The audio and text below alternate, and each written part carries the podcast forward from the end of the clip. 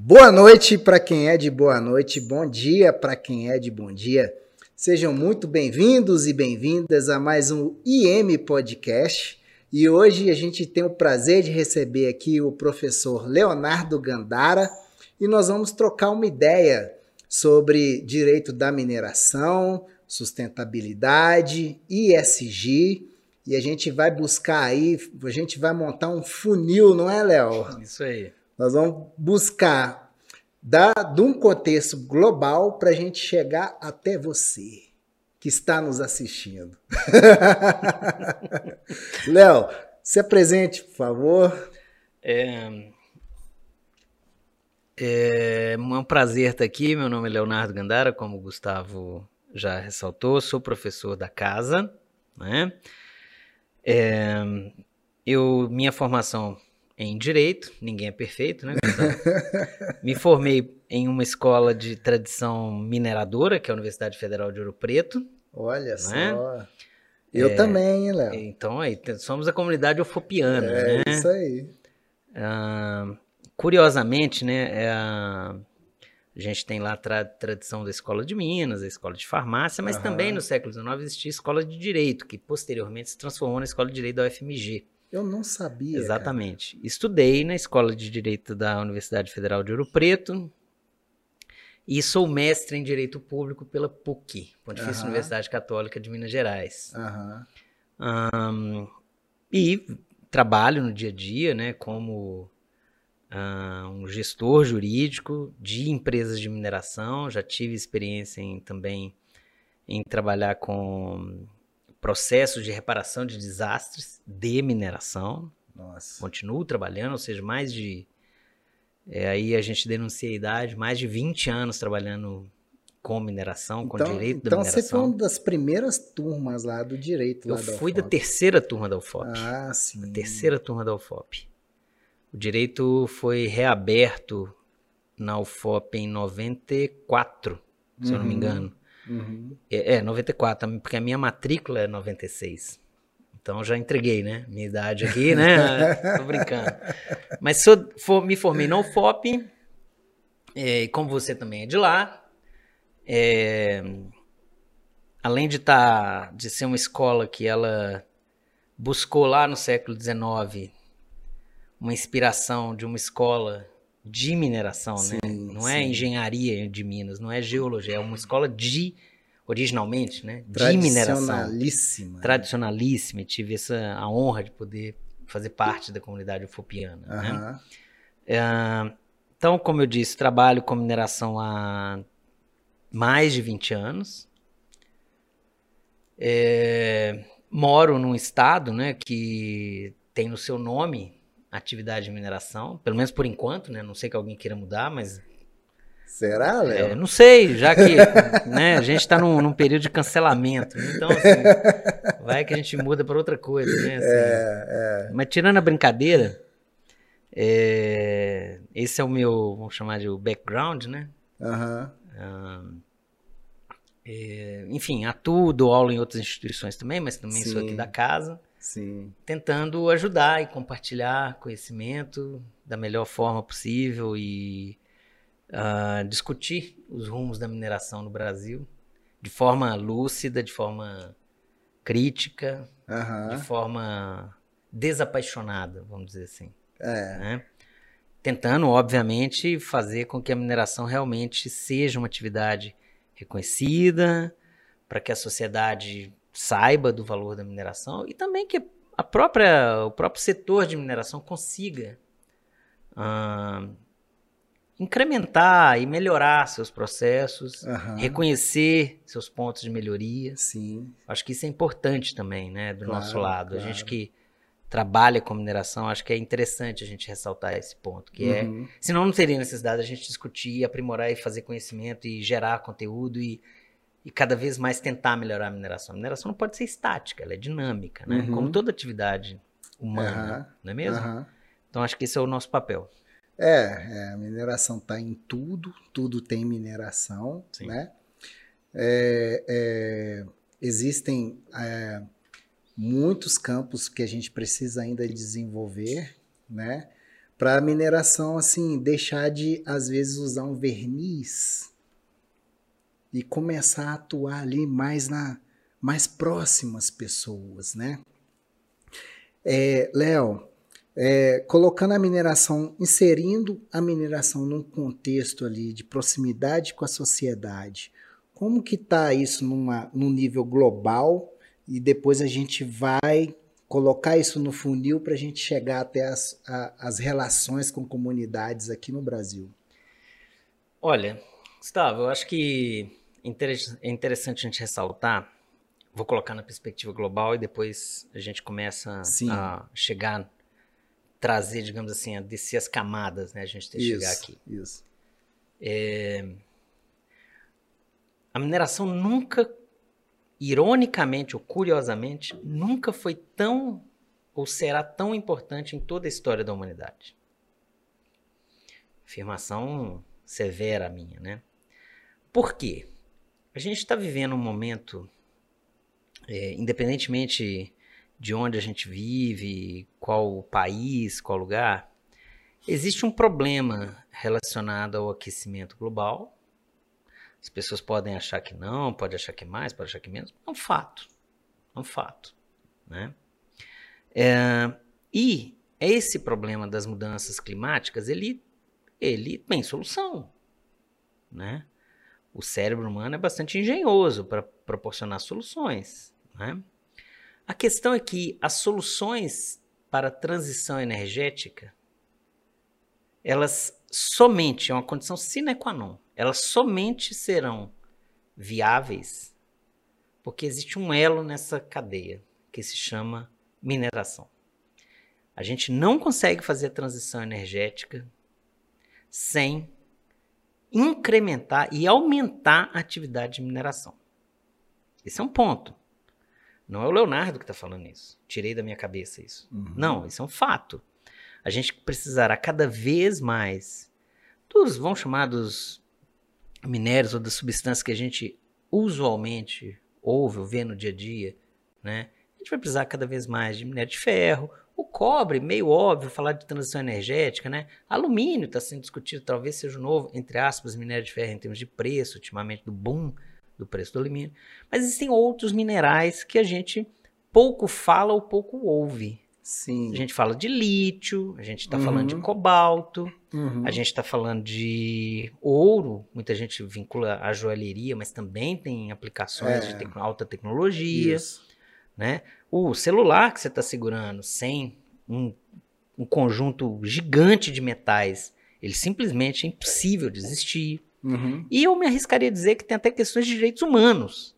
Aí você vai falar assim, você pirou. Não, muito desses metais que a gente está falando são hoje explorados em países com baixíssima aderência a regras ou normas de direitos humanos. Entendi. E aí é legal, a gente tem que. Como é que eu posso dizer? Nós temos que ter o consumo responsável. É um, a sociedade questiona isso hoje, questiona a mineração, questiona tudo, questiona o, o, o consumo responsável. Então, por que, que a gente não consegue vender, ao invés de comprar o cobalto do Congo, Uhum. Por que, que a gente não tem outros locais que a gente possa é, é, explorar esse mineral? Uhum. E a gente poderia dar outros exemplos aqui, uhum. né, de países que têm, digamos, uma aderência a regras de segurança do trabalho, Sim. saúde do trabalhador. Sim. Olha só, tô até extrapolando. Ter, ter diretrizes mundiais. Exatamente. E aí, nós cada vez mais seremos dependentes de metais. A gente tem uma discussão gigantesca, só para dar mais um exemplo, uma discussão gigantesca sobre terras raras. Uhum. Né? É, tem até um, teve até um referendo, se não me engano, em 2021, na Groenlândia, em função do degelo das mudanças climáticas, que a Groenlândia poderia licenciar algumas atividades de exploração de terras raras. Foi suspenso pelo governo dinamarquês, que exerce a soberania sobre a Groenlândia, exatamente em função de questões estratégicas de geopolítica. Entendi. Então, o que foi o petróleo para o século XX é a mineração para o século XXI. Aí você fala em relação à transformação da sociedade. Da sociedade. Exatamente. Né? Da, do, do, da forma de, de consumo, a transição energética, de matriz energética também. Isso, e quando eu falo de matriz energética, a gente tem que. Vamos colocar em perspectiva, né? O Brasil, curiosamente, ou circunstancialmente, o Brasil tem uma matriz energética que a gente chamaria de sustentável, ou verde, alguns chamam de verde. Uhum. Por uma questão. Por que, que eu falei circunstancialmente? É... Da rigidez locacional. É, porque a gente, não, a gente não tem reservas de carvão mineral no Brasil. Tem lá no sul, lá na região de Criciúma, né, um pouquinho no, no Rio Grande do Sul, mas de baixa qualidade. Uhum. A maior parte dos países do mundo, ou dos países industrializados, a própria China, vários países asiáticos, até hoje são muito dependentes do carvão mineral em função da sua abundância. E o Brasil, quando, à medida que o tempo foi passando, implementando uh, uma fonte, um, desculpa, uma matriz de fonte renovável, não foi porque ela alguém pensou há 80, 90 anos, vamos fazer uma matriz que não dependa do carvão. Não, foi porque a gente não tinha carvão. Provavelmente se a gente tivesse carvão, a gente usaria carvão. A gente estaria na armadilha hoje que vários países estão. Sim. Né? Sim. Então, mas o Brasil não se isola. A discussão de mudança climática ela não é isolada por países, ela não tem fronteira. Uhum. Ela não tem fronteira.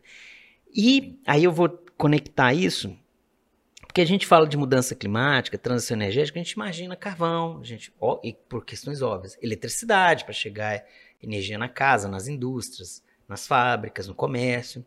Mas a gente fala de mobilidade. Uhum. A gente fala de mobilidade, né? E a mobilidade, a pessoa imediatamente pensa no carro elétrico. Estou falando da Tesla, que não. Mobilidade também, transporte urbano. Sim né? Sim. Então, ou seja, imagina, olha só, você, você começou a, a nossa discussão falando mineração tem tudo. Cada vez mais estará em tudo. Então, assim, é, eu acho que é importante é, ressaltar isso, né? Uhum. A mineração, ela é fundamental para esse novo mundo, esse admirável novo mundo que a gente está chegando é. nele, que a gente precisará avançar. É, o mundo da transformação digital Exa também. Exatamente. Então a gente está sofrendo processos de transformação em várias áreas. Sim. Né? Inclusive na mineração. Inclusive na mineração. É. Inclusive na mineração. É, é interessante isso. E aí a gente vem para o Brasil, Léo. Uhum. Vamos lá. Como que está esse contexto aí que, que você começou a fazer a sua análise macro? né, nessa proximidade com a sociedade, como que a sociedade enxerga a mineração no Brasil? Olha, respondendo de forma bastante direta, tá? A sociedade ela tem uma desconfiança da atividade da mineração. Por questões óbvias. Por questões óbvias. Quais são as questões óbvias? Desastre de 2015, 5 de novembro de 2015, desastre, o desastre córrego do Fundão, né? É, de 2015. E o desastre córrego do Feijão, barragem córrego do Feijão, em 25 de janeiro de 2019. Uhum. Obviamente, desastres dessa, dessa magnitude, e num espaço curto, curto de tempo, eles, é, eles realmente solaparam é. a, a credibilidade que a mineração até aquele momento tinha. É, principalmente o segundo, né? Principalmente o segundo, porque ele tem um impacto. Obviamente a gente está aqui fazendo ranking de. É, não, eu, de... acho, eu acho que nem assim em decorrência do resultado, mas da proximidade. Porque a gente ainda estava defendendo o primeiro ali, Exatamente. né, A gente ainda estava querendo entender o primeiro. Querendo né? entender o primeiro. Exatamente. Né? E, e, e assim, nessa do jeito que a gente enxerga a mineração, a gente foi igual um soldado ali para defender. Isso. E tal. Aí depois vem, bum, de novo. E, e eu acho que e ali tem outra característica interessante, né, Gustavo, que é a gente não está falando de uma empresa ou de empresas pequenas uhum. que não tenham tecnologia ou que não tenham governança, para já que a gente está falando de ESG, que não tenham um controle rígido, que não tenham atividade de conformidade, que não tenham um corpo técnico preparado. Muito pelo contrário, são duas empresas, né? A gente está falando aqui de Samarca em 2015 e Vale em 2019, empresas que têm um corpo técnico bastante, talvez dos corpos técnicos mais capazes do Brasil Aham. ou do mundo, se a gente falar da indústria da mineração. Sim, sim. E aí começa, peraí, se as empresas grandes, constituídas, historicamente estabelecidas, sofrem ou causam, ou de alguma forma são responsáveis por esse tipo de desastre, e o que falar das pequenas? Vamos lembrar que a mineração não são as empresas grandes só não, a gente tem mais de É. 9 mil empresas de mineração no Brasil. Você faz ideia da proporção de grandes para médias e pequenas? Esse número é difícil, a gente até tenta fazer essa, essa busca, a gente não tem. Mas, eu diria para você, as grandes empresas, aquelas que a gente é, colocaria assim, vão, vão ter faturamento acima de um bilhão de reais. São poucas empresas. São poucas. A gente. É. É, é- é o mito da gente achar que a mineração é a empresa A, B ou C, para não falar nome aqui, mas são as grandes. Não são. Aham, Não são. As empresas de mineração. Essas empresas são importantes? Óbvio que são óbvio. gigantescas, têm uma preponderância no mundo.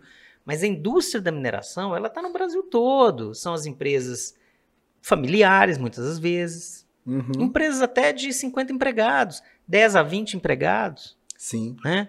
Lavrando areia no rio, pequenas eh, pedreiras produzindo brita, né? Uhum. Então a gente tem todo esse aspecto. Ou é, pedras ornamentais, ardósia, mármore, tudo isso. São empresas relativamente pequenas. Tem algumas que começam um processo de internacionalização. Então, mineração é tudo isso. Né? É. Mineração, e aí a gente confunde, eu falei das empresas, a gente também não pode confundir com substância. Mineração não é só minério de ferro. Que é uma. O senso comum vai indicar que é isso, mas não é. Então, assim, respondendo a sua pergunta, acho que a sociedade tem uma desconfiança. Aham. Tá com o pé atrás. Pé atrás, por causa, obviamente, dos dois desastres. E, de certa forma, a, a própria indústria da mineração ela precisa enfrentar o que ela nunca enfrentou em sua história, que é se abrir. Aham. Ah, então você me perguntar, pô, Léo, mas então o que é uma indústria fechada? É uma indústria ensimesmada, historicamente ensimesmada. O- Você estudou no UFOP, você sabe Sim, disso, sim. né? o- o- As pessoas, todo mundo se conhece no meio, É, é. não é? E aí acha que porque se conhecem, todo mundo conhece, né? Exato, e não é bem assim. Não é, Não não é é. bem assim. O, o Vicente Lobo, ele sempre falou comigo assim: Gustavo, a mineração é uníssona, ela só sabe falar para ela mesma. E, É isso. E quando ele me falou, caiu uma ficha, assim, né, cara? Falei, cara, é isso. A mineração, ela sabe falar muito bem para ela mesma. Saiu daquela bolha ali, encontra muita dificuldade. É, e imagina, Gustavo, a gente está falando, óbvio que a gente está falando para pessoas do Brasil todo, eventualmente até de fora do Brasil, Aham. né? Mas se a gente pegar regiões historicamente mineradoras do Brasil, né? A gente fala de Belo Horizonte, no quadrilátero ferrífero, a região historicamente é, mais, digamos assim, mais conectada com a atividade de mineração do Brasil, pelo menos nos últimos 300 anos. Uhum. A gente teve o ciclo do ouro, ciclo do diamante, e agora que a gente chama no século XX do ciclo do ferro, né? Sim. É, se a gente chegar para uma pessoa em Belo Horizonte, capital do estado de Minas Gerais, o estado, segundo estado mais populoso, transita aí de vez em quando sobre a questão de PIB, uma disputa aí com o Rio de Janeiro. Mas, enfim, em Belo Horizonte, que está a, vou me arriscar a dizer, a 15 quilômetros da mina mais para, ou seja, está dentro da, tem uma mina na- nos limites, tem algumas Sim, minas no limite sim. da cidade. As pessoas sequer sabem disso. Uhum. E nós, tam, nós podemos falar assim, não são pessoas que a gente pode falar que tem um nível educacional baixo. Não, a gente está falando, tradicionalmente no Brasil, a capital, as capitais têm um maior nível educacional, né? Ou nas proximidades tem um maior nível de renda. Então, as É. pessoas não sabem, É. né? Já, já tá se tornando, ou já é um paradigma, né, Léo? Sim, Então, para quebrar esse paradigma aí, ah, gera um pouco de dor, né? muita dor. Eu, eu trabalho nesse setor, né? É, eu acho que a primeira dor é reconhecer isso. Acho que tem um aspecto também de é, tentar ouvir, acho que é importante, e também tentar explicar o que, que é que a gente faz, Uhum. né? O que, que é que a gente faz? Uhum. O que, que a gente faz? O que, que é a mineração? Quais os desafios que ela tem? O que, que ela. Quais os. ah, o que, que a gente pode contribuir para a sociedade? Eu, quando eu falo contribuir, não é só. Ah, porque geralmente o, o- a resposta mais óbvia é: ah, gera CEFEM, gera tributo. Ah, é, tudo gera. É, As outras atividades também geram. E aí? gera emprego. Gera emprego. Todas, construção civil gera emprego pra caramba. Aí eu vou, vou citar o Né? Vicente aqui de novo, né? Que eu tava argumentando com ele, falando justamente isso, né? E ele virou para mim e falou assim: Gustavão, isso aí é fazer nada além da obrigação. É. Isso, e a gente precisa convencer as pessoas. Convencer, não no sentido negativo, pejorativo, é mostrar assim, olha, cara, isso é interessante. Porque aí eu vou conectar com outra coisa interessante, Gustavo. O Brasil é um país de tradição mineradora, a gente queira ou não. A pessoa pode até não gostar da mineração, mas é um país de tradição mineradora. Sim. Ponto. Isso é um Sim. fato. Isso não é um juízo de valor meu. Aham. ok? E o interessante é que vários outros países de tradição mineradora não têm esse conflito com a mineração. Interessante. né? É, Estados Unidos. é. Aí você vai falar assim, pô, Canadá, país super de primeiro mundo. É, não, é um país de tradição mineradora. cara, é, é mesmo. Suécia, se eu falar que Suécia, aquele paraíso na Terra, é um país de tradição mineradora, Aham. historicamente minerador. Aham. Alemanha, Não, tem, tem nesses países tem até pontos turísticos, turísticos, né? Visitação, visitação. dentro de uma lavra. É interessante. Quem tiver curiosidade, assim, cara. só pra. É, é, assim, óbvio, tem países que também têm uma situação parecida com o Brasil, mas a maior parte convive bem. Aham. Por exemplo, o, o- na Alemanha, que tem uma tradição mineradora grande, muito inclusive dos. é, da literatura, principalmente de engenharia, né? Eu vou estar entrando numa área que não é a minha, mas assim, muito da engenharia vem da, das escolas alemãs lá do século XIX, século XX, né? Mas o interessante é que na região carbonífera, né, do Vale do Ruhr, na, na Alemanha, onde você tem talvez a maior aglomeração urbana do mundo, né, várias cidades, e você vai ter uma cidadezinha que, que é uma cidade, vou me arriscar, deve ter 220 mil habitantes, Gelsenkirchen, que é o lar do time de futebol com a maior torcida da Alemanha. Curiosamente, as pessoas acham que a maior torcida da Alemanha é do Bayern de Munique. Não é, é do Schalke 04. Hum, E o time do Schalke 04, o acesso ao estádio, o túnel, é um túnel de uma antiga mina de carvão. entendi. Para que eles relembrem que é ali que foi constituída a cidade e aquela sociedade. Olha que interessante. A gente fala, né? Talvez a gente comente aqui em algum momento de uso futuro, né? Aham, Esse, esse pessoal já discute isso não é há cinco anos. aham. É há 50, 70 anos. 70 anos. De conviver com a atividade de mineração. Faz parte da vida deles. É fantástico. Eles não querem ignorar aquilo, Fantástico. né? Aham. Então, assim, é, acho que esses é, são pontos que a gente precisa de, de destravar, vamos chamar assim, né? É, Eu acho que é um ponto pra gente perder o medo, né, de abordar. E de, e de discutir. É, Léo, até entre nós, né, cara, é, é, de repente numa aula que, que a gente tá tendo no MBA, você vê a pessoa ali que ela vai até um ponto. Ela não passa naquele ponto na hora de falar das coisas. Sim. É como se tivesse um, uma- um código não escrito. Ah, eu não posso. Como assim? A gente tem que enfrentar qualquer discussão. É, não, realmente. Desde que ela seja uma discussão honesta, né? E isso a gente precisa enfrentar. Uhum, A mineração tem problema com toda atividade econômica tem. Ela tem desafios. E o que eu acho legal a gente falar é a mineração ela quer contribuir com a sociedade.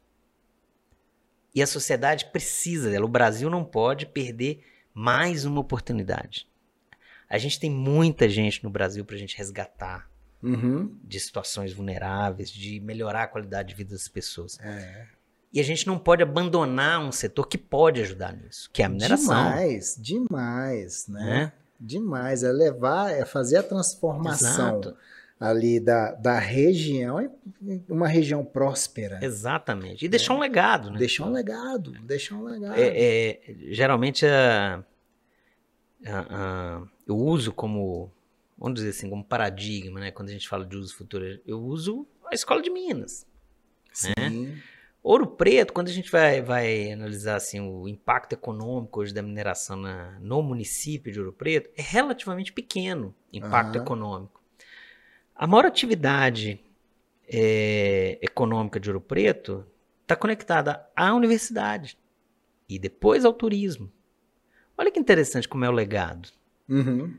né? Foi a mineração que pro- proporcionou a, aquela a cidade, obviamente, eu, eu, eu tenho um apreço muito grande né, pela, Claro. pela cidade. É uma cidade que tem uma. que soube aproveitar. Não é que ela planejou, mas ela soube aproveitar das riquezas da mineração, com todas as suas igrejas, todo o seu acervo arquitetônico. É. E, pô, isso é um legado. É, o Ouro Preto tinha níveis eu- europeus Exato. na, na época da, da, da, da mineração lá. né? Exato. E você sabe onde começou a mineração em Ouro Preto? No Itacolomi, né? Não foi no Tripuí. Tripuí, isso mesmo. Córrego do Tripuí. Tripuí. Córrego ó. do Tripuí, exatamente. Onde acha lá o, o ouro com óxido ferroso, né? Que é Isso, Por isso que é ouro isso. preto, né? É. Assim, a gente... é- Então, assim, é um legado. Né? E quando eu falo de ouro preto, eu poderia estar falando aqui de Mariana, de. Congonhas, a própria Diamantina, consigo um pouco distante. Passagem. Passagem de Mariana, que é maravilhoso. né? É, Do lado de Belo Horizonte, a gente tem Nova Lima, Eu venho de uma cidade que era mineração também, Caeté. Caeté. Caeté tinha. Ainda tem mina de ouro lá.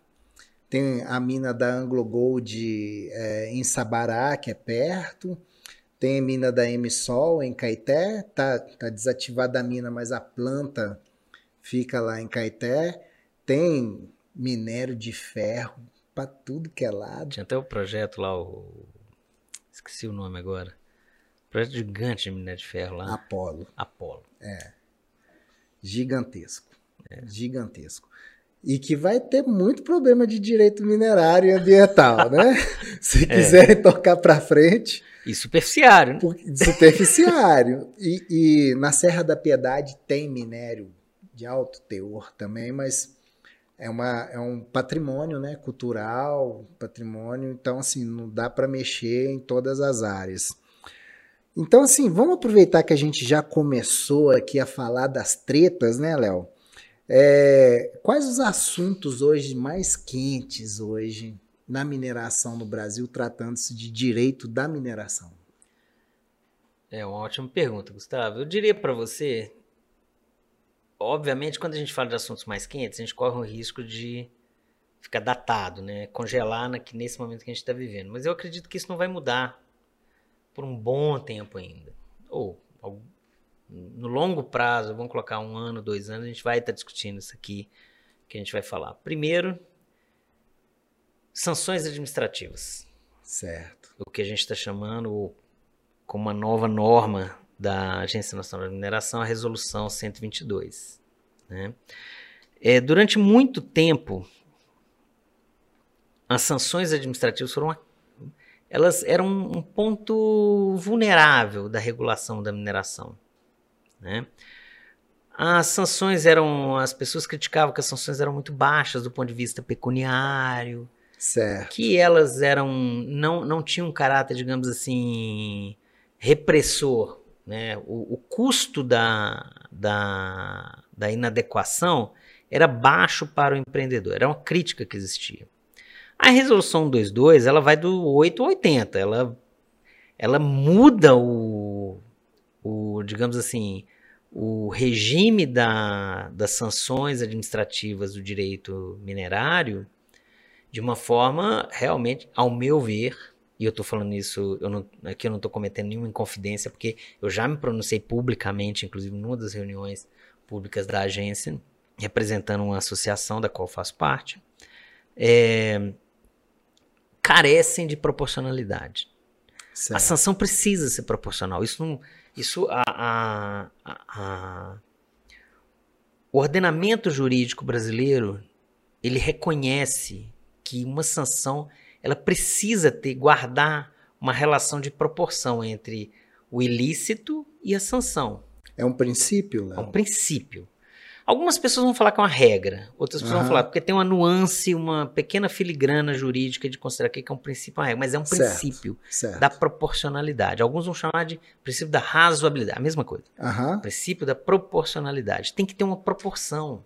Certo. Eu não posso é, ter um desbalanceamento entre o ilícito e a sanção. Porque, do contrário, eu não soluciono o problema da repressão e do caráter pedagógico, que é indicar para o setor que aquela sanção ela será aplicada e ela vai, é, ela tem, ela vai ter um caráter inibidor. Tá entendendo? Uhum. Se eu aumentar muito a mão, o que acontece? Ela se torna pouco aplicável. Ela se torna pouco, pouco aplicável. Na verdade, ou ela migra para a atividade da. Ela migra para a ilegalidade, Certo. ou ela afugenta o setor. O setor simplesmente deixa de existir. Deixa de existir. Né? Tem desinvestimento. Isso é, é esse é o primeiro elemento. Aham. E aí você vai falar, mas e as empresas que já estão? Elas, as empresas vão continuar. E o que, que vai acontecer? Na minha opinião, uma, um aumento drástico do contencioso da mineração administrativa e judicial, que historicamente nós não temos. Olha que coisa interessante. E aí, antes de passar para o próximo ano, a resolução ANM 122, ela está trazendo uma discussão muito grande, talvez esse seja o ponto que as pessoas estão mais discutindo hoje no dia a dia do direito da mineração. E o interessante é que, ao longo dos últimos anos, desde a criação da agência, a gente vê a agência, como é que eu posso dizer, paulatinamente modernizando a regulação da mineração.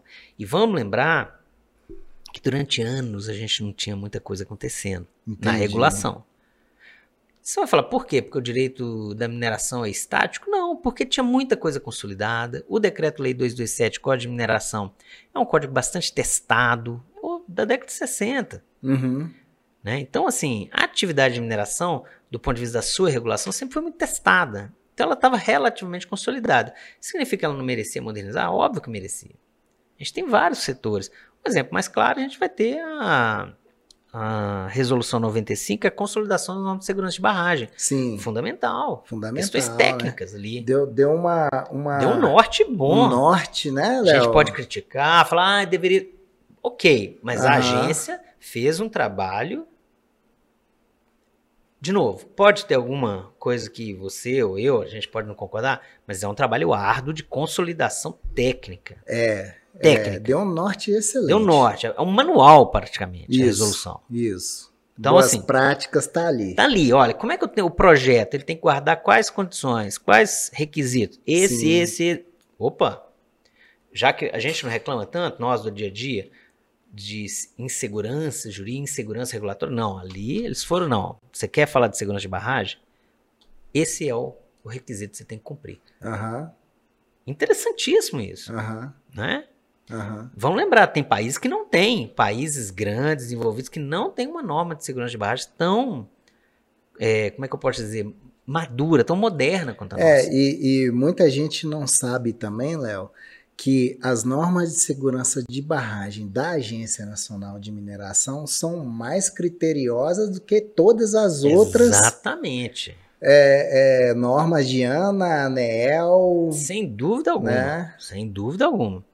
Então, assim, eu acho que é um ponto, assim, a resolução 122 me parece que ela, ela, ela destoa das demais normas, das demais resoluções que saem da ANM. Me parece que destoa. Ela não guarda essa proporcionalidade. Uhum. Mas explica para o pessoal que está assistindo a gente o que, que é essa resolução, onde que ela, onde que ela se insere. Pois bem, a resolução 122 ela trata das sanções administrativas em função de ilícitos cometidos na esfera administrativa em relação à atividade de mineração. Aham, Ou seja, todo minerador que tenha qualquer título minerário, ou seja, um alvará ou autorização de pesquisa, uma concessão de lavra ou portaria de lavra, o nome que a gente queira dar, uma licença, uma permissão de lavra garimpeira, né? qualquer desses títulos, um manifesto de mina pode estar lá também, é um dos, re- um dos regimes. E o que, que aconteceu? A resolução ela lista, ela detalha todos os, ou o que ela imagina que são todos os possíveis, as possíveis infrações que um concessionário ou um detentor de um título minerário possa cometer e ela, ela não define um valor para cada ilícito. Mas o que, que ela define? Ela define uma métrica para a, a chegar ao valor monetário pecuniário. Certo, certo. Isso está gerando uma série de. E qual que é essa métrica? É uma forma muito complexa. Uhum. Tá? Que varia conforme o faturamento da empresa, Ah, o, o, o que, que ela arrecada de CEFEM, certo. e que é uma coisa, já começa a entrar, não quero entrar numa, numa seara de direito tributário, mas espera aí. Você começa a usar uma métrica de, de um preço público que é CEFEM pra como métrica para uma, uma, um auto de infração, me parece que soa estranho. Me Aham. parece, né? Aham. E vou dar um exemplo, né? Imagina um, dos requisitos. Eu, eu vou dar um exemplo simples para a gente ter a noção. Se você não, ah, não comunicar à agência uma alteração nos documentos societários, se for uma empresa, uma sociedade anônima, o estatuto social. Se for uma empresa limitada, que não seja sociedade anônima, o contrato social. Suponhamos que seja lá um momento de capital, uma substituição de um diretor, de um executivo. Se você não comunicar em, em um determinado prazo, você vai ser submetido à sanção. Um dos cálculos que a gente andou discutindo, dependendo, a gente fez um exercício com- nessa associação da qual faz parte, poderia chegar a uma multa de 300 mil reais. Isso aí, qual a proporção entre o que, que um ato de não comunicar no prazo, uma alteração do seu estatuto social ou do seu contrato, qual o impacto que isso tem para a sociedade? É, Não me parece. colocou tudo no mesmo balaio. Exato. Porque, de repente, eles estavam querendo pegar coisas é, de responsabilidade alta, tipo barragem, e colocou esses atos administrativos. E me parece algo que- desconectado, sabe, Gustavo? Entendi. Então, Entendi. assim, a gente tem que pensar assim, ok, a gente, eu acho que é importante, assim, a gente tem que enfrentar, já que você falou a questão, você ponderou bem no, um pouquinho antes aí, da sociedade, como é que a sociedade percebe. É isso que vai fazer a mineração ser mais responsável, já que um dos objetivos é esse? Não me parece que punir severamente, de forma draconiana, para usar uma palavra que o direito gosta, né? De forma draconiana, um ato que vai fazer que a mineração seja mais segura ou mais responsável. Não é, definitivamente não. Uhum. Não é um ato desse, um ato puramente administrativo. Não estou falando que não seja importante, não. Certo. Eu não estou esvaziando. É Sim. importante? Concordo. Sim. Mas não fazê-lo naquele prazo vai causar um dano à sociedade? Não me parece. Aham. Não me parece. Aham. né? E a agência tem outras formas. Um dos requisitos da proporcionalidade é que um dos testes que a gente chama né, da proporcionalidade é se aquele, aquela, aquela sanção ela é a melhor alternativa para coibir aquele ato. Entendi. Essa é a melhor alternativa? A gente está vivendo, aí eu tô. Vou aqui dar uma viajada, tá, Gustavo? Sim. Esses atos, tirando alguma outra entidade, talvez uma fundação, talvez uma associação lá de garimpeiros, uma cooperativa, um sindicato de garimpeiros, mas empresas de mineração, você vai registrar todos esses atos em junta comercial. Nós estamos falando, nós estamos vivendo uma era de inteligência artificial. Será que não tem como criar um mecanismo de comunicação entre os órgãos da, da- das juntas comerciais, que são órgãos de, de natureza, de competência e natureza administrativa estadual, com a agência? Não é mais eficiente a gente usar os mecanismos de tecnologia, Aham. ao invés de ficar trocando papel? É. Não me parece razoável, para ser Aham. muito honesto, tá? É, Não tem desculpa, né, Léo? É assim, você tem que fazer um registro. Você mudou seu contrato social, vai ter que registrar lá na junta do estado A, B ou C. Depende, você vai ter que fazer um registro. Isso hoje é tudo eletrônico. Tudo eletrônico. Você não sai do seu... Tem um token de certificado digital, você vai lá, faz o upload para a junta comercial. Por que, que a junta não pode comunicar? Por que, que não pode ter um robozinho entre a junta e a ANM? Gente, tecnologia é para isso, não é para ficar trocando papel. É. Não me parece, ou vou falar de outra forma, me parece que a gente tem ferramentas mais eficientes, que a sociedade, A sociedade não espera saber se o contrato social está atualizado ou deixa de estar atualizado. Ela quer saber Aham. o seguinte: essa atividade é segura? Aham. Essa atividade respeita os direitos dos trabalhadores? É, tipo, dá peso. Exato. Né? Ah, não, isso aqui é questão Aí, de É, segurança. tenta dar peso. Pum. Tenta dar peso. Isso eu vou fazer. Tenta dar peso. Mas faltou um pouquinho de. Vou usar uma palavra aqui. Fal- Faltou um pouquinho de parcimônia, sabe? Uhum. Faltou um pouquinho de parcimônia. Vamos. Vamos ser um pouquinho mais parcimoniosos aqui. Eu acho que faltou minha impressão. Tá? Mas isso aí deve cair, né, Léo? Não sei, tá tendo uma discussão muito grande. Eu- aí eu vou reiterar uma, uma- um risco que eu enxergo, tá, Gustavo? Acho que nós temos o risco de ter um grande contencioso administrativo judicial. E vamos lá, contencioso administrativo judicial não vai garantir a segurança da sociedade, não vai garantir uma segurança jurídica para o empreendedor que É. queira investir em mineração. É, pelo contrário. né? Pelo contrário. Tira, tira investimento, vai cortar e aí vai sair de onde? Exato, e assim, cê- as pessoas, a gente tem que imaginar, assim, uma discussão judicial no Brasil é uma discussão relativamente longa, Uhum. né? A gente, interessante, né, Léo? A gente começou a nossa discussão aqui falando da importância do relacionamento com a sociedade. E acontecendo um, um- um caso né, de uma empresa ter que pegar um grande volume de grana para pagar uma multa dessa, ela vai ter que começar ali a adequar os gastos. Ela não vai tirar o gasto da operação, né? Então ela vai cortar no relacionamento, na comunicação, onde tem as maiores falhas hoje. É, e eu, acho até que, não vai- eu acho que ela vai, é, é, vou jogar contra o patrimônio aqui, tá, Gustavo? Aham. Ela vai pagar um advogado, cara. Também, Sabe? também. É, E, de novo, meus coleguinhas, né, meus colegas advogados e advogadas, né, não é que eu tô... Mas é isso que a gente quer? Acho que não é. Tem trabalho, tem trabalho para todo mundo, tem, sabe? tem. E eu acho que não é, certeza. não é eficiente do ponto de vista sistêmico. Se a gente for discutir tudo, tem tanta coisa para fazer legal e bacana para a gente incrementar a atividade, gerar emprego. Detalhe, isso não gera, você concorda comigo? Não gera. Aham, Não gera riqueza. A É. discussão administrativa judicial não gera riqueza, gente. é. Riqueza não é só para falar assim, ah, não gera. Não, é riqueza como um todo, sabe? Aham. Não gera. Né? Não gera é, é, o legado. Não gera, definitivamente não. Léo, a gente já falou aqui da 122, né? Isso. A gente já falou da 95. Isso. Tem mais alguma coisa importante aí acontecendo que a gente precisa aprofundar mais? Eu acho, vou falar um item só, que é importante, senão vai parecer que a gente está esquecendo um ponto que é muito significativo. Sim. Eu vou falar do sentido mais amplo, mas a gente fala de um ponto: mineração em terras indígenas. Ah, Esse é um ponto que é, você citou um determinado momento aí que a gente às vezes a gente está discutindo um assunto, a gente para quando a gente sabe, quando a gente vê que vai avançar um pouco mais. aham. E, obviamente, o que a gente está vendo hoje é uma atividade ilegal. A discussão, vou situar os nossos ouvintes e nossos ouvintes, é atividade de mineração ilegal em terras indígenas, notadamente o caso dos Yanomamis. Sim, Ok? sim. Esse é um caso.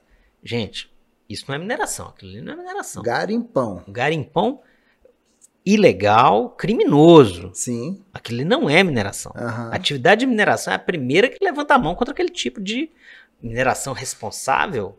Não é aquilo. Ok? Isso é um ponto. Aliás, a atividade de mineração responsável, ela quer combater aquela atividade, que inclusive do ponto de vista de competição, É, é, um- uma competição Desleal. desleal essa, desleal. não é mesmo? Mas tem um ponto que a gente, há anos a gente fica circulando e a gente não avança. Mineração em terras indígenas. Porque a Constituição, vamos lembrar, o artigo 176, parágrafo 1 lá, não proíbe a mineração em terras indígenas. Fala que a lei regulará. Certo. E aí? A gente precisa enfrentar isso, tá? Qual Entende, instituição? O- Aí que tá. Nós vamos enfrentar. É, a gente tem que enfrentar no sentido republicano. Aham. E lá na- no Congresso fala assim: olha, é, vai ter o, o- e o grupo que é contra a mineração em terras indígenas tem que ter sua, digamos, sua oportunidade e a gente tem que defender. Vai ter ou não vai ter? Não estou falando que eu defendo um lado ou defendo outro. Aqui nós não estamos aqui para isso. Sim, sim. Mas a discussão, mineração em terras indígenas. E aí as pessoas podem falar, porque no mesmo né, é, dispositivo legal a gente tem mineração em faixa de fronteira e mineração em terras indígenas. Eu estou falando aqui só de mineração em terras indígenas. Uhum. Talvez pode discutir também faixa de fronteira, não tem problema nenhum. Mas a questão aqui é terras indígenas. A gente, tem, a gente tem dois caminhos que depois vão se bifurcar em vários. Sim ou não? Correto? Certo. Se a gente falar não, não terá. Opa, quais as bifurcações? Então, atividade que existem atividades em, em, tem direitos minerais em terras indígenas, historicamente constituídos já, uhum. legalmente inclusive constituídos, uhum. né? Então nós vamos ter que, como é que vai ser feito? Vai ter algum ressarcimento? Tá entendendo? Tem várias uhum. questões que vão ser que já. Várias coisas. Agora tem um outro caminho. E se falar assim, olha, o Congresso Nacional, que é a pessoa, que é o órgão, a, o corpo, o ente que vai ter que dar esse, esse veredito, né? Na forma de uma lei. Se o Congresso falar assim, não, a gente vai ter mineração em terras indígenas. Quais as bifurcações que a gente abre? Inúmeras. Qual será o regime? Qual será, né? Como é que será a questão de vamos chamar de remuneração ou de é, reparação ou de é, compensação financeira e material para aquela, a, a, aquele território. Uhum. Né? Do mesmo jeito que vários outros países fazem. A gente, isso, de novo, eu, eu, acho que é interessante, Gustavo, a gente tem exemplos em outros países. Não adianta a gente. A gente não precisa se preocupar em. A gente não precisa se preocupar em inovar. Olha que interessante. Aí você vai falar assim, como assim não, Léo? Não, tem vários outros países que têm esse, essa mesma discussão, alguns mais avançados. Veja as boas práticas, né? Veja as boas práticas. Ô, ô Play, pede para a produção trazer água para gente, por favor. É, é, pegar essas boas práticas aí, né?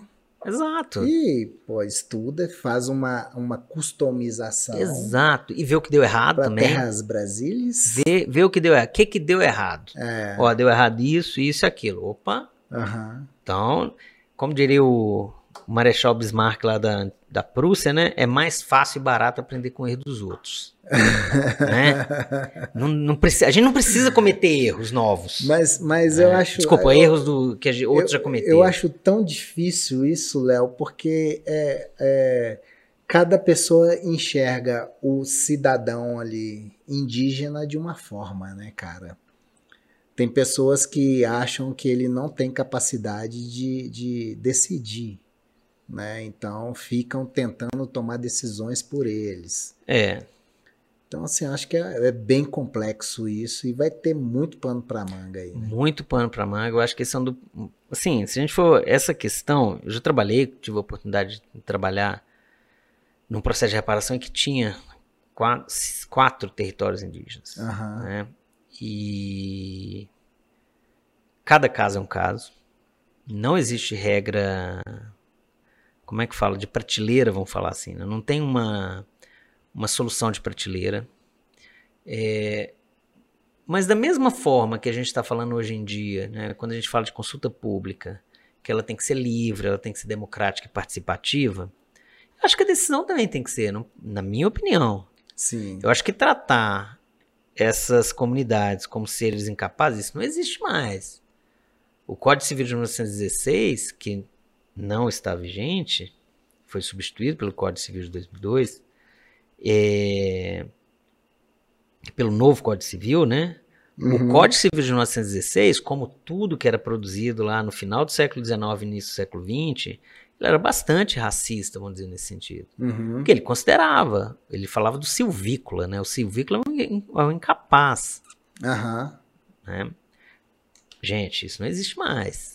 E eu acho que a gente tem que, tem que tratar, na minha opinião, como, como pessoas autônomas, sujeitos de direito e, e com todos os benefícios e ônus que trazem essa figura do sujeito de direito. Sim, Obviamente, sim. eu acho que tem que ter um regime de proteção um pouco diferenciado mesmo, né? Mas não de proteção no sentido de que são incapazes, eu acho que isso é importante ressaltar. Tá?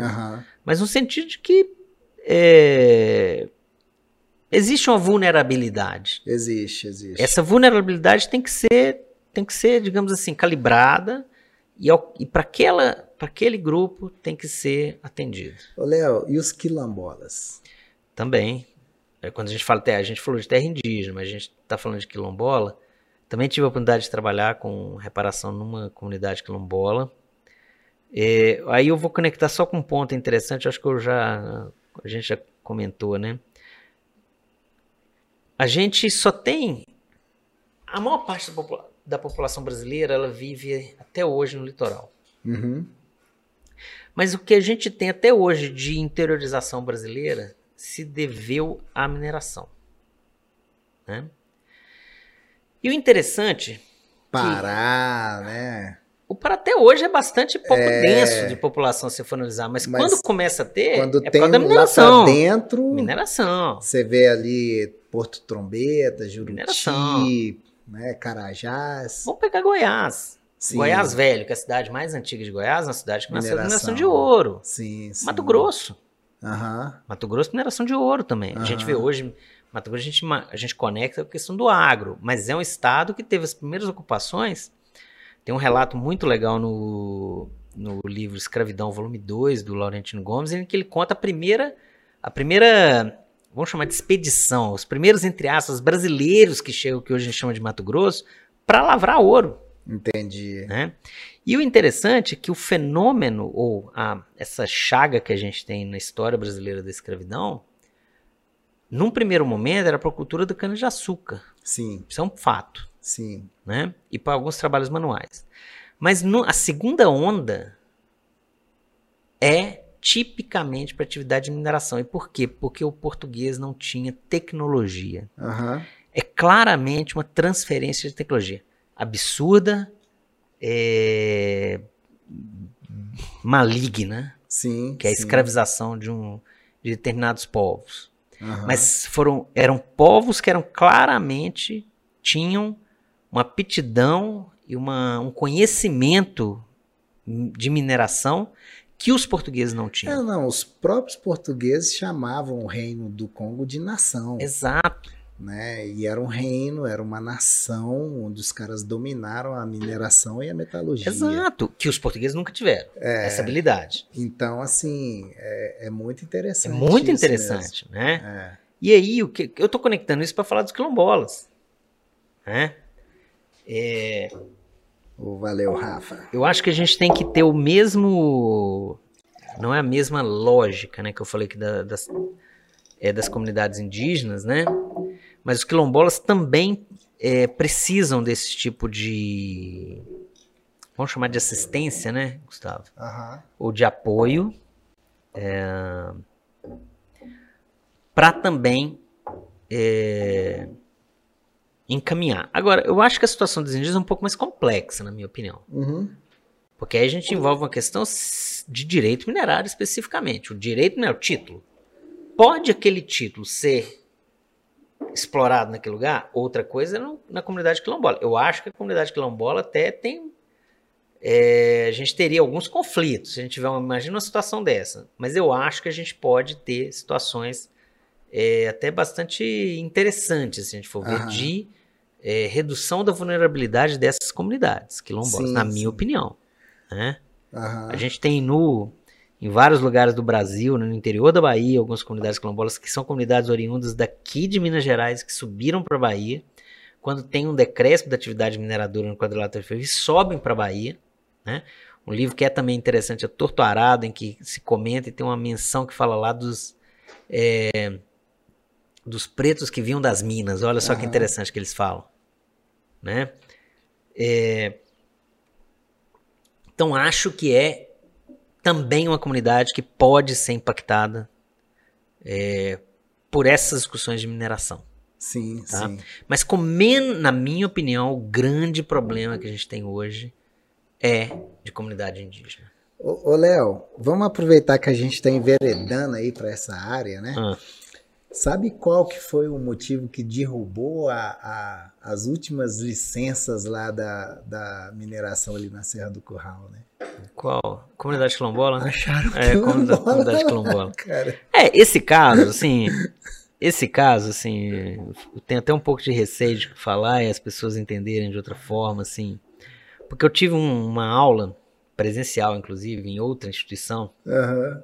em que a gente discutiu o caso da Serra do Curral. Sim, sim. Eu não vou citar nomes aqui por causa das alunas e alunos, né? E a discussão foi assim, olha, dada a situação, não é óbvio que a gente não entrou no processo, não é nesse nível de detalhamento, né? Mas é um debate, fala assim, o que, que você acha? Né? E uma primeira menina, uma primeira aluna, vamos falar assim, não é nem menina, não vou ser desrespeitoso com ela. Uma aluna falou assim, eu acho que isso é importantíssimo, porque eu tenho uma conexão, porque a Serra do Curral me conecta à cidade onde eu nasci, e para mim isso é muito importante. Pô, legal, bacana. Aí a segunda menina, a segunda aluna levantou a mão e falou: Olha, cara, eu moro num bairro que eu não tenho nem acesso a isso. Eu nem sei que, que, onde é que fica. Eu nunca tive contato, então. Olha só que interessante. De novo, Gustavo, você tá percebendo que eu, eu, tô, eu tô sendo bastante insistente, que eu não tô fazendo juízo de valor aqui. Sim, sim, claro. Duas pessoas Aham. adultas, com o mesmo nível de instrução, morando na mesma cidade. Uma falou: Olha, para mim isso é importante. A outra falou: Para mim isso não é importante. Como é que vem? E aí, a gente não pode dar dois pesos, você concorda comigo? Claro. A opinião da, da aluna A não é mais importante que a opinião da aluna B. Acho que esse é o ponto que a gente tá de achar assim, não. Porque fica parecendo. Os ingleses chamam isso do movimento woke, né? Do despertar, né? Que eles falam que isso é um problema. Peraí, então quer dizer que se é uma, uma pauta, vamos chamar assim, bacana, a gente tem que dar um peso maior? Não. Essas duas opiniões têm que ser ponderadas e, e- e conflitadas da mesma forma. Sim, Não é mesmo? sim. A gente não pode falar assim, não, mas como aqui é mineração, a opinião dela. Não, não pode ser assim. E se fosse uma atividade de siderurgia? Estou só chutando aqui, né? Uhum. Uhum. Só O que eu acho interessante, Gustavo, é que eu acho que a gente não discutiu nesse caso. Tomara que a gente venha discutir um dia. Né? Tá até começando. Comecei a esboçar um artigo com um colega, a gente estava tava discutindo, um grande amigo, na verdade. Que assim, é, a gente está falando uma coisa que para quem é de fora da cidade de Belo Horizonte, né? A gente está falando do lugar que tem o, o metro quadrado mais caro da cidade. Ah. É o lugar onde moram é, os tomadores de decisão da cidade, a elite do funcionalismo público, do poder judiciário, mora nesse local. Sim. Se fosse um, se for, se essa, isso nunca aconteceria. A gente está vendo os desastres lá em, no litoral de São Paulo, né? A gente vê onde é que a população carente mora e onde é que a população rica mora. Uhum.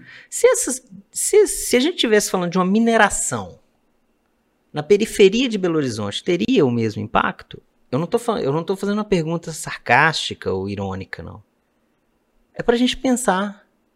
Eu, eu, eu, eu me arrisco a dizer que a gente tem inúmeros problemas, Brasil afora, e não estou aqui falando só da mineração, em inúmeras comunidades carentes. Ela tem a mesma é, o mesmo apelo que essa discussão que a gente está falando aqui? Uhum. Eu tenho cá minhas dúvidas. Eu tenho cá minhas dúvidas. E, circunstancialmente, é uma atividade de mineração, Certo. né? Olha que interessante. Né? E, assim, é, fica parecendo que a gente nunca... Fica parecendo com a surpresa. Tem uma atividade de mineração que ali existe historicamente naquele local, Já existe. Né? Aham. Fica parecendo que do, da- do dia para noite apareceram máquinas, os taludes simplesmente surgiram, e não é isso. Aí a gente volta à primeira questão que a gente falou, do conhecimento. É, Né? é. A gente conhece a atividade? Não. Estou falando Mas- a gente como sociedade. Mas ali, Léo, é, houve uma falha tremenda da empresa em Concordo. relacionamento. Concordo plenamente com você. Entendeu? Concordo Tremenda. plenamente. E aí eu vou até aproveitar aqui para a gente trazer para o debate aqui, né? É, é, um dos maiores riscos hoje que, que assim identificados e comprovados pelaquela pesquisa da Ernest Young, né? Para a mineração, para o investimento no setor de mineração é a tal da licença social para operar, Sim. né? Que es- esse caso da mineradora lá da Serra do Curral é um caso assim clássico, Sim. que a gente chama de licença social para operar, ou seja, a empresa tinha todos os requisitos, as licenças ambientais lá da FEAM, Sim. todos os requisitos da O direito ANM, minerário. o direito minerário, tudo certo. Mas não, ela causou uma comoção. A empresa não, né? A sociedade, né, se comoveu de ter aquele empreendimento ali numa área, né, é, que tem um apego emocional grande. Uma área bonita, né, Léo? Não, lindo. Pô, lindo Lindo. tá ali, patrimônio da cidade, aqui do, do Instituto Minério, dá para a gente ver um talude ali da, da, da mineradora. É, e daí, é, com essa comoção sexual, ó, eu já ia falar É. comoção sexual, com essa comoção social, é, é, a empresa hoje é, ela foi impedida de, de operação, de operar, né? Então, para a gente explicar para o pessoal que está no, nos ouvindo ou assistindo agora, né? O que, que é essa tal dessa licença social para operar?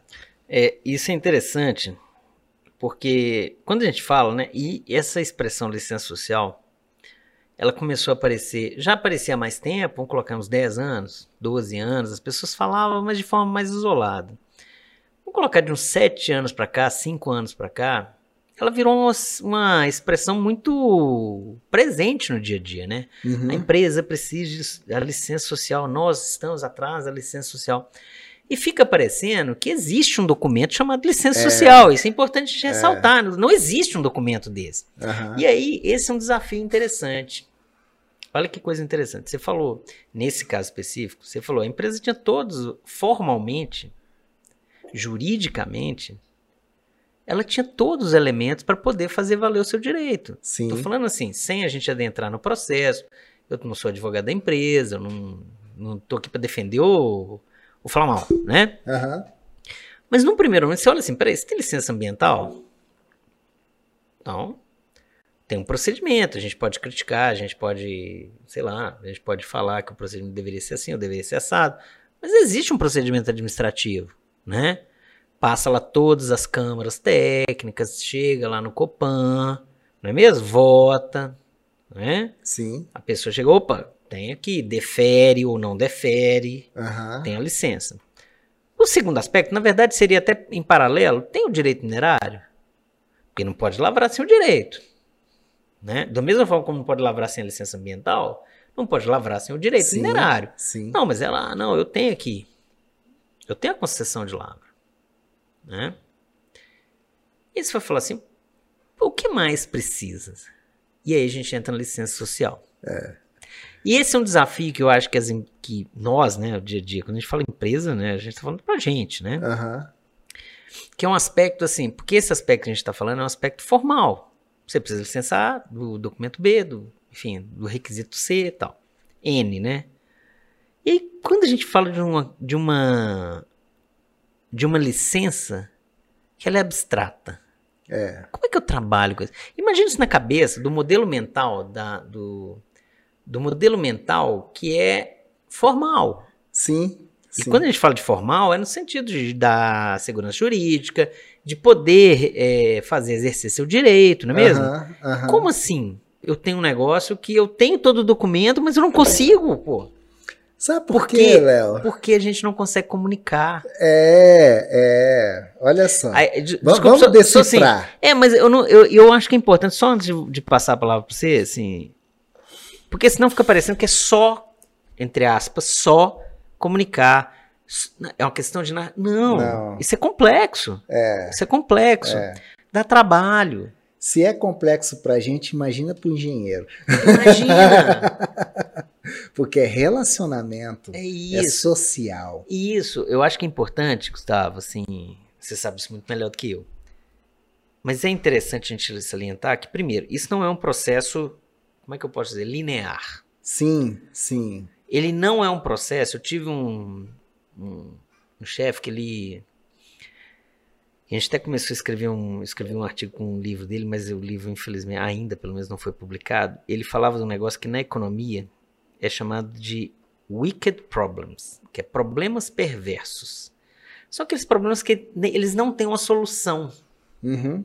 Aparente. Aí que tá, eles têm como você, digamos assim, como é que fala? É, você estabilizar. Aham. Geralmente problemas Estancar com comunidades. É, problemas com comunidades. E não estou falando de mineração, não. tá? Sim, falando de. sim, claro. ele- os exemplos que tem lá são exemplos de mobilidade urbana, Uhum. é, infraestrutura, Consumo. consumo. São problemas assim, você não consegue. Você não. Porque a gente também tem um modelo mental de achar é, assim, ah, não, faz isso, isso, aquilo. sou- Não, peraí. Não. Esse caso não. Como é que a gente estabiliza? Como é que eu vou ter o relacionamento? Construir relacionamento não é chegar num dia, no outro dia você construiu, você sabe disso. Sim, sim. Não é? sim. Você tem que construir, você tem que comunicar, você tem que. Você tem que ouvir crítica. É. Você tem que. Você tem que falar. Eu acho que é interessante ressaltar também, Gustavo, tem que falar não. Eu, Tem que eu falar não sei. que não dá pra ser feito. que, olha, isso não dá, mas, isso aqui mas, mas falar, ser claro, ser, né, Ser não- transparente. ser transparente, isso Não é? é? a grande questão. É, e, e assim, de novo, né? A gente não tá falando da empresa A ou B, a gente tá Sim. falando geral. Sim, né? A gente sim. poderia até estar falando de outro setor, mas assim, no caso da mineração, cada vez mais atividade de mineração, vou até, vou até extrapolar. E depois vou trazer para o nosso, pro nosso nicho. Toda atividade de, vamos chamar de apropriação de recursos naturais, cada vez mais será questionada Uhum. dessa licença social. Aí você vai falar assim, pô, mas o que que é atividade de extração? Vai ser de petróleo, saneamento, água. A água é um bem preciosíssimo, Claro, claro. né? Espaço urbano. É. Então, assim, toda apropriação de recurso natural, toda apropriação de recurso natural, cada vez mais vai ter uma, uma demanda por licença social. Olha que interessante, Gustavo. A gente não fala de licença social para startup. Uhum. Talvez a gente venha falar com essas demissões do Twitter, em algum momento vai ter, né? Tem esse- todo esse papo aí. Sim. Mas voltando à nossa pauta aqui. A gente não fala de licença social para startup. A gente não fala de licença social para banco. Você já Pra notou isso? banco. Sim. Você concorda comigo? Aham. Você não ouve falar, Aham. né? Aham. Por quê? Na minha opinião, é porque a gente não trata de uma apropriação de recursos naturais. Sim. Porque a noção de recurso natural uma noção mais ampla. Aham. né? É a noção de. E até essa palavra tem uma conotação um pouco pejorativa, né? Apropriar. É como se eu estivesse tomando de alguém, né? Não é nesse sentido que eu quero dizer. É. Mas assim, agro, a gente começou antes, né? Aqui a gente estava batendo papo sobre agro, né? O agro, ele é questionado sobre licença social. Por quê? Ele está falando de um recurso natural. Aham. Eu, eu citei o agro porque o agro nem tem a característica da, da mineração de que é um bem da União. O agro é uma atividade eminentemente privada. Sim. Né? Sim. Não tem essa conexão com, com a concessão, Sim. né? Mas ele é questionado. E aí, voltando para o nosso dia a dia aqui, eu acho que cada vez mais a atividade de mineração, e aí por causa de várias coisas, por causa dos desastres, por causa desse, desse distanciamento histórico. Quando eu falo histórico, é de, gente, é 200 anos, 250 anos Aham. de distanciamento, é por causa da, da apropriação de recurso natural, é por causa de um natural, é, como é que fala, é, distanciamento entre a sociedade e a atividade. É, é, falta, falta comunicação, né? Exato. Porque o agro, por exemplo, tem um consumo de água gigantesco. Gigantesco. Agora, vários projetos de mineração vai reciclando esse consumo Sim. de água, vai reaproveitando e tal. Então, assim, é, voltando a essa questão da licença social, eu acho que, é, de repente, dividindo um pouco, montando uma, uma mineração multidisciplinar, eu acho que amenizaria mais esses, essa, essas falhas de comunicação. Porque o direito minerário, o ge- o geólogo vai ali, resolve tudo junto com o advogado da empresa e tal. O ambiental vai ali o biólogo, vai o engenheiro ambiental, faz o licenciamento e tal. Mas essa parte do social, quem é que faz, né? Você não tem um registro na FEAM, você não tem nada ali para você falar também na ANM, então E fica aquela coisa ali pairando no ar e as empresas não têm um investimento na área de comunicação e muito menos no relacionamento. Então, E a gente tem uma né? coisa, você citou, né? Você falou aí, o órgão ambiental, a, a própria agência. O- quem é o meu interlocutor no social? Quem Gustavo? quem? Quem? Quem? Não sei, É um Léo. punhado de. de- as pessoas. Eu tenho uma, uma, uma amiga, né? Que ela trabalha com, com questões de diálogo social e socioinstitucional. E ela fala que não gosta que usa a palavra stakeholder. Aham. Ela não gosta. né? Mas assim, quem que são esses stakeholders? Gente, é um grupo gigantesco É. de pessoas, comunidades, que não é homogêneo na maior parte das Não vezes. é, não é é. homogêneo. Cada região ali. E dentro da região você vai ter grupos heterogêneos. E sabe como que você ganha essas pessoas? Elas têm que se identificar. É o sentimento de pertencimento que você tem que gerar nessas pessoas, né? Então você tem que entender ali do patrimônio social, do patrimônio cultural, da macro e microeconomia que está ali, né? E fazer os processos de inclusão para você trazer essas pessoas para gerar um engajamento nela e ela defender o seu empreendimento junto com você. É, eu, eu concordo. Eu acho que assim, é, eu acho que a gente tem que aprender com outros setores também, sabe, Gustavo? Uhum. Acho que a gente tem que aprender com outros setores também. É, que, que eu estou querendo dizer com isso? Que significa que tem outros setores que são. Tem uma. Acho que tem outros setores que já se. se- como é que fala? É, é, já passaram por questões que a mineração não passou ou está passando agora. Tá? Eu acho que até o próprio agro tem muita coisa para ensinar. Eu acho que a gente Claro. tem alguma coisa para aprender. Ué, é para Né? começar pela campanha Exato. de O publicidade. agro é pop. o cara consegue emplacar uma campanha do agro é pop, cara. Eu te falei. aquilo foi- o olha esse agro cara, que que é provoca. isso, cara? Né? E o agro depende da mineração. E a Lógico. mineração não usa disso, né, cara? Lógico. A gente, é. a gente falou no início aqui da transição energética. Eu nem toquei no ponto da questão de correção de solo, de fertilizante. Aham. As pessoas acham que fertilizante sai num saco lá de fertilizante É. pronto pro cara comprar no- na casa do fazendeiro e levar para. Não é assim que funciona, gente. É. Né? É isso mesmo. A gente tá vendo aí. A gente falou pouco aqui dessa questão, mas o fertilizante tem outras. A gente falou também, de uma certa forma, de questões geopolíticas, né? Você tem o Isso. caso da Groenlândia. Pô, A gente tá com a questão aí da, da Rússia, da Ucrânia, É, da Bielorrússia. acabou de. Quando começou a guerra, não poderiam mais exportar ali os O Brasil, ficou- fertilizantes. o pessoal ficou O louco. mundo inteiro correu um risco de, Gigante. de ter um colapso na Exato. alimentação. Sem contar o colapso energético lá, Sem contar. o, o de fornecimento de gás, né? Isso. A gente tá. E aí a gente, a gente só falou aqui de, de eficiência energética, transição, mudança climática. A gente não falou de alimentação. É. A gente não falou de alimentação. Que é um risco assim, tremendo. tremendo. Isso. Tremendo. Não dá pra gente produzir alimento em escala industrial como a gente produz. Brasil, Estados Unidos, Austrália, própria Argentina, os grandes países do agro do mundo, eles não produzem Aham. é, fazendo agricultura familiar, com todo o respeito que eu tenho para essa atividade. Com Aham. todo o respeito. Aham. Eu não estou falando aqui nenhuma. Isso é hoje um negócio, como o próprio, o próprio nome diz, é industrial. É. E não tem produção alimentar se a gente não tiver mineração. No Isso. caso aí, para fornecimento de potássio, dos, o NPK, né? Todos os fertilizantes, fosfatados ou não, né? Todos são atividade de mineração. Todos, Aham. né? E aí? Ninguém fala disso. Pois é, Léo. Pois é, eu acho que esse pessoal. Só eu e você, não- Gustavo. não- Só eu e você, não pô. nos ouve.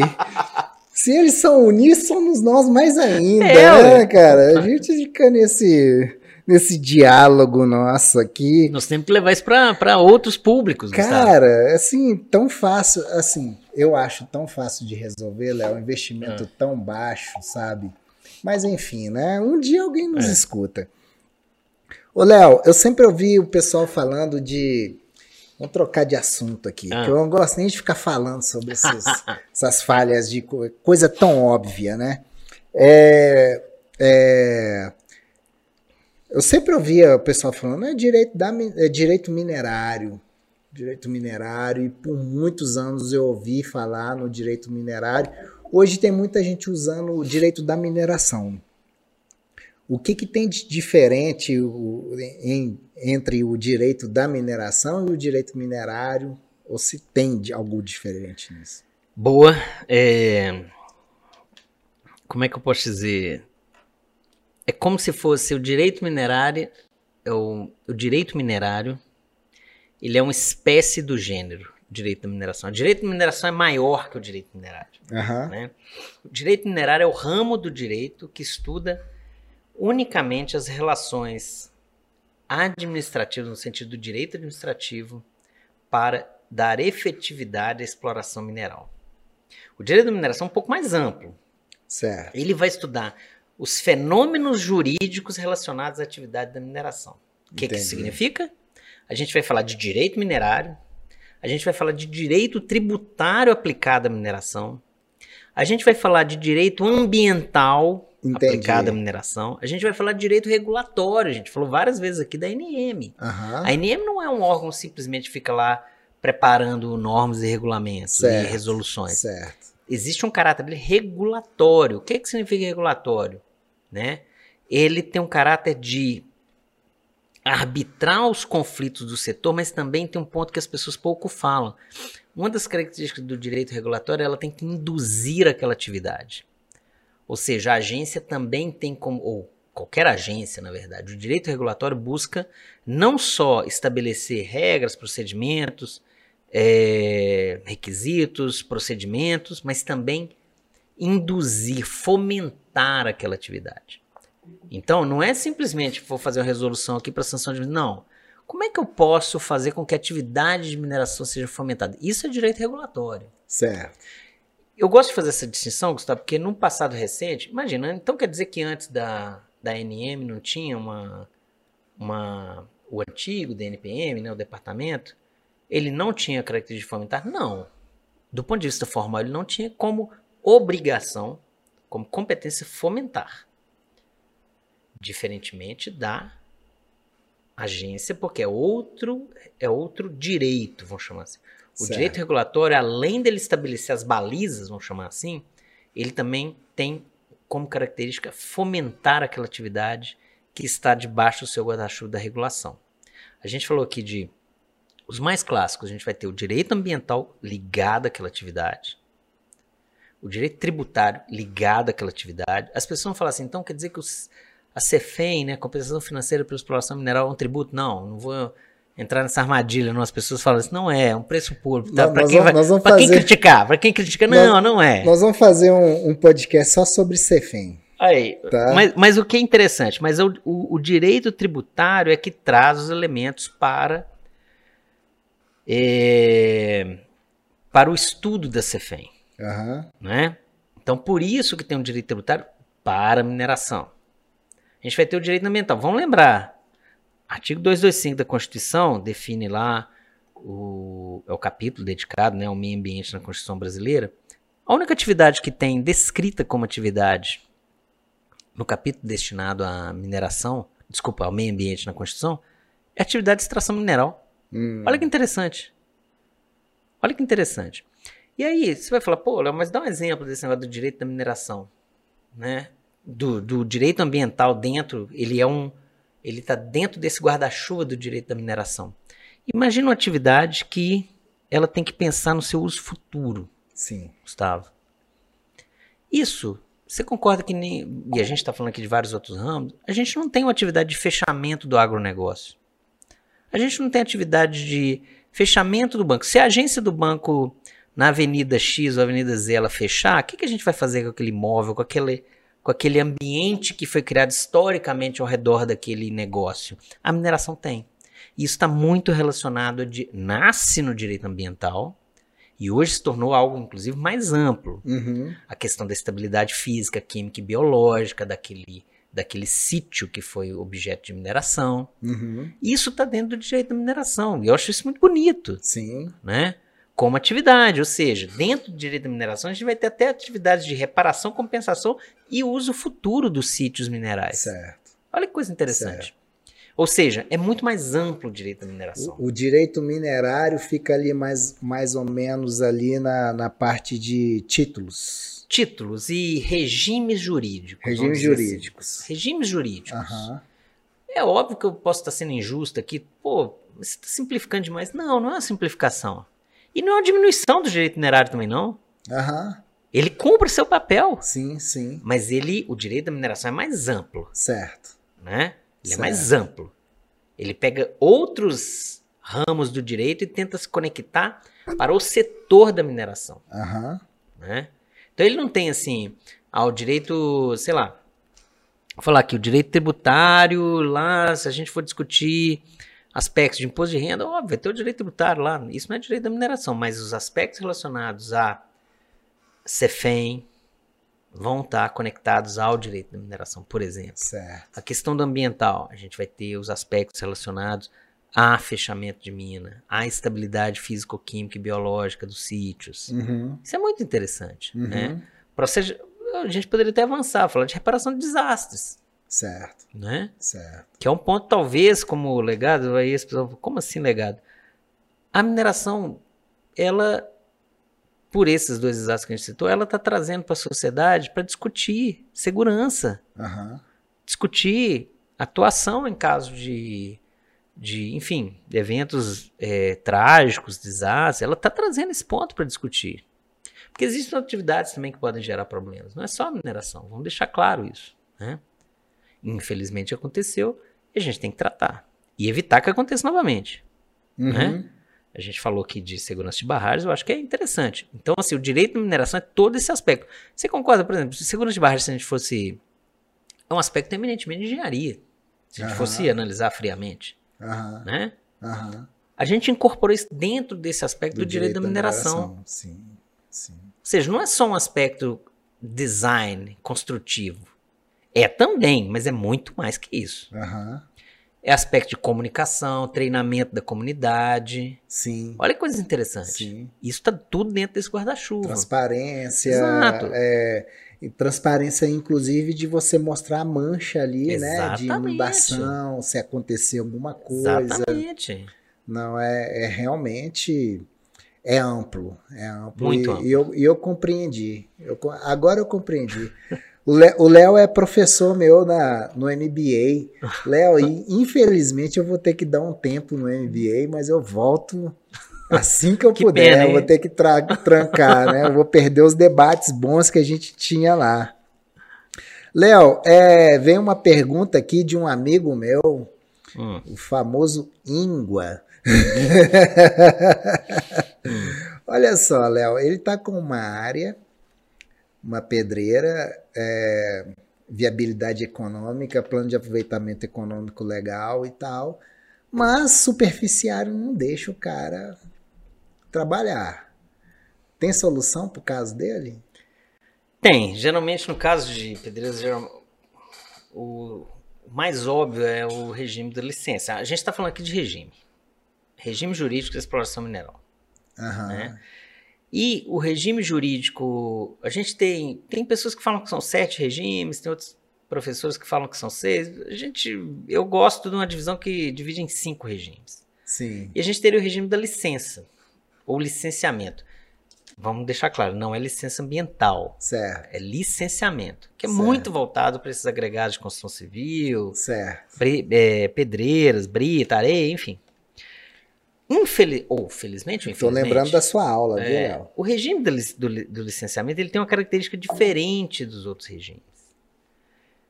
Em que não é um, um equívoco, não é, mas é um regime que ele prioriza que o superficiário explore, Uhum. diferentemente do habitual, os outros regimes. Então, nesse sentido, realmente é um problema quando não é o superficiário. Qual a saída? Geralmente o que acontece e o que a gente percebe, o que a gente vê no dia a dia do direito da mineração, é a busca por um regime de concessão de lavra.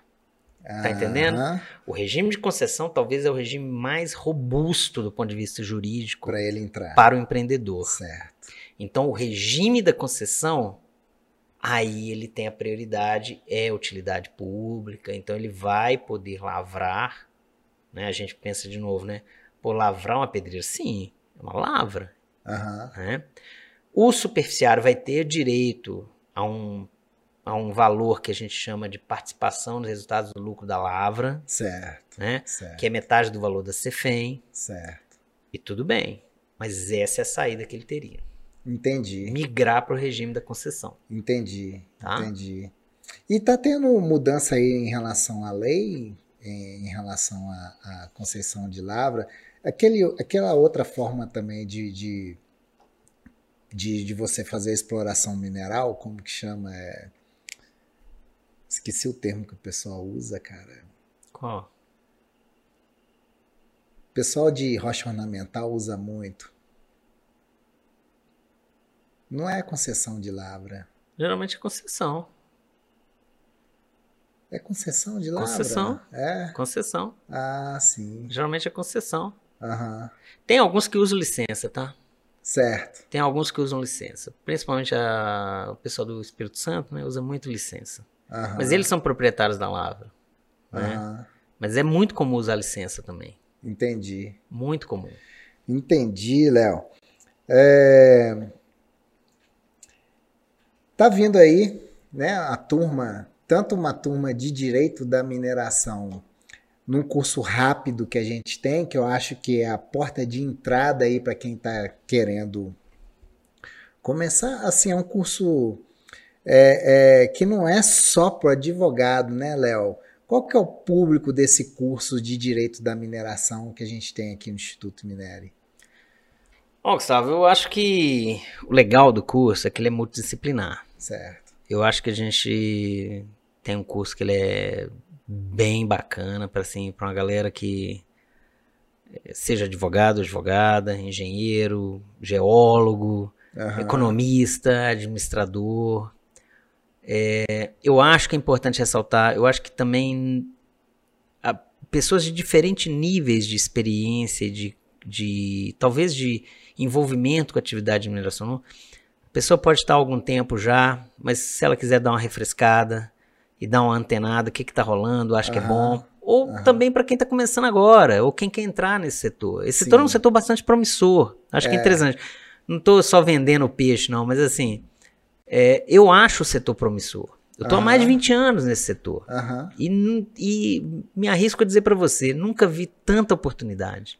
Sabe? É, Léo, você tá achando que agora, 2023, você tá vendo mais oportunidades que a. Eu acho que sim, porque o cenário, o cenário está muito complexo. É, Você citou aí vários problemas de licença social, essas discussões de comunicação. A atividade de mineração precisa de cada vez mais profissionais. Uhum. De novo, a gente enfrenta várias discussões, a gente enfrenta desafios no dia a dia, mas não dá para a gente abandonar a atividade de mineração. Não Uhum. dá, não é uma questão de querer ou não querer. É, não tem como. Não tem né? como a gente Mineração não abandonar. para. Não para. É. A gente precisa, eu, você, todos nós. Então, assim, pode estar É. despencando bolsa de valor, Vai precisar. pode estar Covid, pode ter o que A gente for. precisa de estrada, a gente precisa de é, construção civil, não é mesmo? É, a gente precisa de remédio, a gente precisa de alimento, Aham. não é? É, enfim, a gente precisa de infraestrutura, rede de energia. Então, assim, a atividade de mineração vai continuar sendo uma atividade bastante importante. E eu eu estou bastante otimista, não é otimismo vazio, é porque eu vejo que ela é uma atividade complexa. Né? Ela, os níveis de comando e controle aumentaram à medida que o tempo foi passando? Sim. Mas eu acho que a gente tem que olhar com um ponto positivo. Cada vez mais precisaremos de mais profissionais bem treinados, bem formados, para atender os desafios da mineração. Certo. Então, acho que nesse sentido é multidisciplinar. Quem quiser encarar, eu acho que vai ser legal. Não é um...